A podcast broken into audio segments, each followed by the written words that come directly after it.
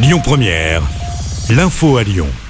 Bonjour Rémi, bonjour Jam et bonjour à tous. Les investigations se poursuivent à Écully après la fusillade mortelle qui a fait un mort hier. Un homme de 32 ans a été abattu. Ça s'est passé vers 17h au niveau de l'avenue des Sources, près du quartier de la Duchère. La victime est âgée de 32 ans. Elle est originaire du Kosovo. Les tireurs ont pris la fuite en voiture après les faits. Ils sont activement recherchés par la police.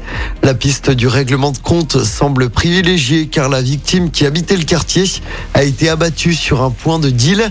Une enquête pour meurtre en bande organisée a été ouverte hier soir par le parquet de Lyon.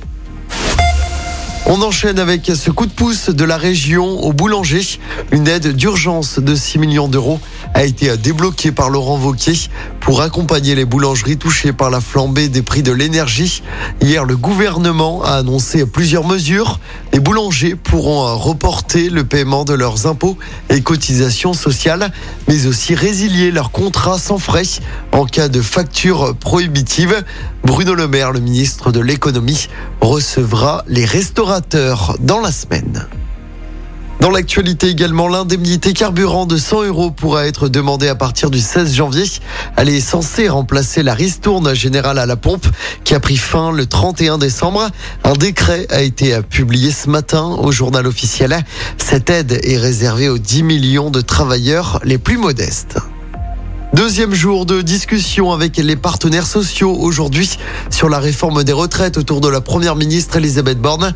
Hier, plusieurs syndicats ont fustigé ce texte, texte qui sera présenté le 23 janvier en Conseil des ministres, projet qui sera ensuite examiné à l'Assemblée nationale au début du mois de février. C'est le moment de se séparer de son sapin. La grande collecte débute aujourd'hui dans la métropole de Lyon. Au total, près de 200 points de collecte dans les différentes communes. Les sapins sont récupérés jusqu'au 18 janvier pour être recyclés. Il est également possible hein, de jeter son sapin dans l'une des 19 déchetteries de la métropole. On vous a mis en tout cas toutes les infos pratiques sur notre application. Et puis c'est l'heure du bilan pour la Biennale d'art contemporain. Elle s'est terminée samedi dernier à Lyon.